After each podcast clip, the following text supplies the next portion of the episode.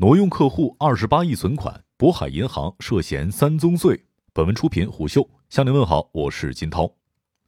渤海银行正遭遇一场严重的信誉危机。这家全国性股份制上市银行被曝挪用一家企业客户二十八亿元存款。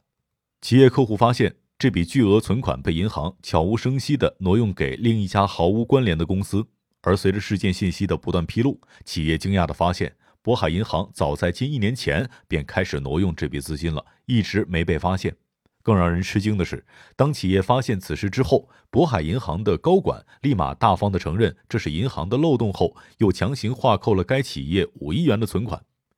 在这一年的时间里面，渤海银行有多次报警坦白的机会，但都没有珍惜。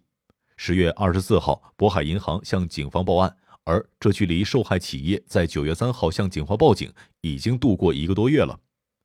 此次事件的受害方是一家江西的企业济民可信集团，它创建于一九九九年，业务覆盖医药、能源、投资等领域，现有员工一万两千余名，总部位于中国南昌。二零二零年，集团营业收入突破三百九十亿元。二零一八年，济民可信集团获得中国医药工业百强榜第十位，民营企业五百强。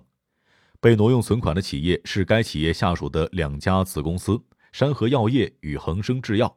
二十八亿存款用于为中国石油集团的孙公司华业石化的贷款提供质押担保。事件信息过于繁杂，为了更直观地描述事件的来龙去脉，我们综合了中国经营报所发布的报道和济民集团发布的录音，将此次事件的时间线进行了梳理。二零二零年十一月，济民可信集团的二十八亿元存款被挪用给其他公司使用。渤海银行用山河药业的存款给华山石化的票据融资进行了质押担保，银行给华业石化开具了半年期的承兑汇票。第一期开票金额为三亿元，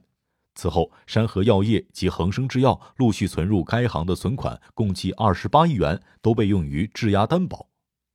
二零二一年三月，渤海银行或出具虚假询证函。无锡方盛会计师事务所针对济民可信集团子公司山河药业进行例行调查的时候，向渤海银行发出了询证函。在函中，山河药业在渤海银行的七笔存款共计十点一亿，不存在冻结、担保或者是其他使用限制的内容之下，渤海银行回复经本行核对，所函证项目与本行记载信息相符。而事实上，渤海银行营业部总经理胡兆峰八月二十一号承认，济民可信集团每笔存款存入之后几天内即遭到质押。二零二一年八月十九号。济民可信集团终于发现二十八亿存款可能被人质押，有人在渤海银行柜台冒充济民可信集团人员办理存款质押手续。济民可信集团第一时间致电渤海银行南京分行，要求立刻报警。二零二一年八月二十一号，渤海银行承认问题，济民可信集团发现此前每笔存款存入之后的几天内即遭质押，渤海银行的公章或存在问题。渤海银行南京分行营业部总经理助理管鹏程承认，确实没有与两家存款企业的任何人沟通，这是渤海银行的漏洞。管鹏程谈到办理相关业务的验印环节时，称材料上的印件有百分之八十到百分之九十的相似度就可以。他最终也承认这是银行的问题。当日，渤海银行南京分行的胡兆峰、管鹏程将华业石化的负责人介绍给济民可信集团认识。华业石化资金部总监董某承认，从未与济民可信集团任何人员有过任何的接触，并表示与渤海银行早有沟通，还描述了将济民可信集团存款办理质押的细节。管鹏程还称，在与华业石化人员同来交涉地点途中，双方已经商量好如何弥补过错。渤海银行营业部总经理胡兆峰承认，济民可信集团每笔存款存入之后的几天内即遭质押。二零二一年八月二十四号，济民可信集团向渤海银行送达通知函，不得进行划扣和其他违规违法操作。山河药业与恒生制药向银行送达通知函，明确告知两公司从未将其新一存存款转为纸质存单，也没有为他人办理过任何质押业务。渤海银行南京分行必须保障两公司的存款安全和自由提取，不得进行划扣和其他违规违法操作。二零二一年八月二十五号，渤海银行南京分行强行划扣了济民可信集团五亿元的存款，因华业石化未能在还款日偿还贷款，渤海银行南京分行强行划扣了恒生医药五亿元存款。二零二一年九月三号，济民可信集团向无锡警方报警。二零二一年十月二十四号，渤海银行南京分行向警方报案。渤海银行的声明当中。并没有直接反驳客户二十八亿元存款被挪用于他处这件事情本身。有网友表示，这无疑表明渤海银行或多或少存在不合规的行为。北京市隆安律师事务所张特律师对某媒体表示，如果记名可信披露的信息真实无误，那么在没有取得存单所有企业同意的情况之下，银行串通第三方公司将企业的存单质押的行为是涉嫌刑事犯罪的。侦查机关肯定要从刑事方面来进行处理。具体来说，如果渤海银行违规把存款挪用给华业石化以使其获得贷款，则涉嫌违法发放贷款罪。不仅如此，渤海银行员工在谈到办理相关业务的验印环节时，称材料上的印件有百分之八十到百分之九十相似度就可以。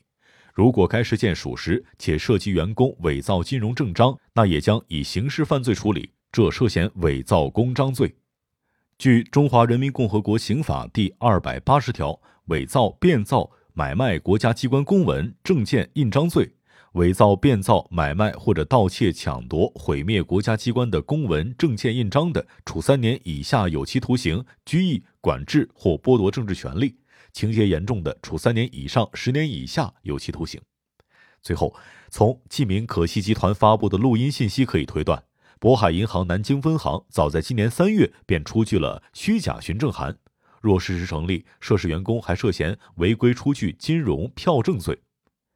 胡秀发现，此次事件的背后还与渤海银行推出的一项新型业务——新易存有关。新易存业务二零二零年六月才在南京分行正式落地，而据消息称，济民可信集团使用的正是这一业务。这一业务是渤海银行总行推出的。目前，南京分行辖内已经成功落地了多笔新易存业务。该创新业务的特点是线上购买简单且起点低，支持到期自动续存、多次提前支取以及质押融资。一位行业内人士向胡秀表示，渤海银行虽然在十二家股份制银行当中处于末位，但是其毕竟是全国性银行，创新的实力依然较为雄厚。然而，此次新业务出现的问题，或许是在给员工培训、业务规范等不完善或者是有问题的内部程序上没有执行到位，这也给其他的银行敲响了警钟。推出一个创新业务需要注意很多的事项：客户选择、盈利模式、关键控制点、风险控制、业务活动范围等等。特别是业务活动范围、运营、营销、研发等哪些环节由银行完成，哪些环节由其他地方完成，需要。着重注意。据了解，渤海银行目前的董事长李福安此前曾担任银监会业务创新监管协作部主任，主管的正是创新业务。此次李福安在其最熟悉的领域失手，也让同业人士唏嘘不已。值得注意的是，渤海银行共有三十四家一级分行，而渤海银行南京分行为其中之一。截止二零二一年六月三十号。渤海银行共吸收存款总额八千四百六十七亿元，此次涉及的三十三亿元占其千分之四都不到。从这一点看，此次事件在经营上不会对其造成大规模的影响。渤海银行也在刚刚发布的公告里面回应称，目前日常运营一切正常，且上述事项将不会对本行经营产生重大不利影响。然而，这并不表明渤海银行就可以高枕无忧。此次声誉上的打击，不仅会让新易存这项创新业务面临发展窘境，还会在较长一段时间内让众多新老储户担忧其存款的安全性。银行还是那个我们可以安心存款的地方吗？外界对渤海银行等股份制银行存款的安全性的质疑，或许才是渤海银行不能承受之重。商业洞听是虎嗅推出的一档音频节目，精选虎嗅耐听的文章，分享有洞见的商业故事。我是金涛，下期见。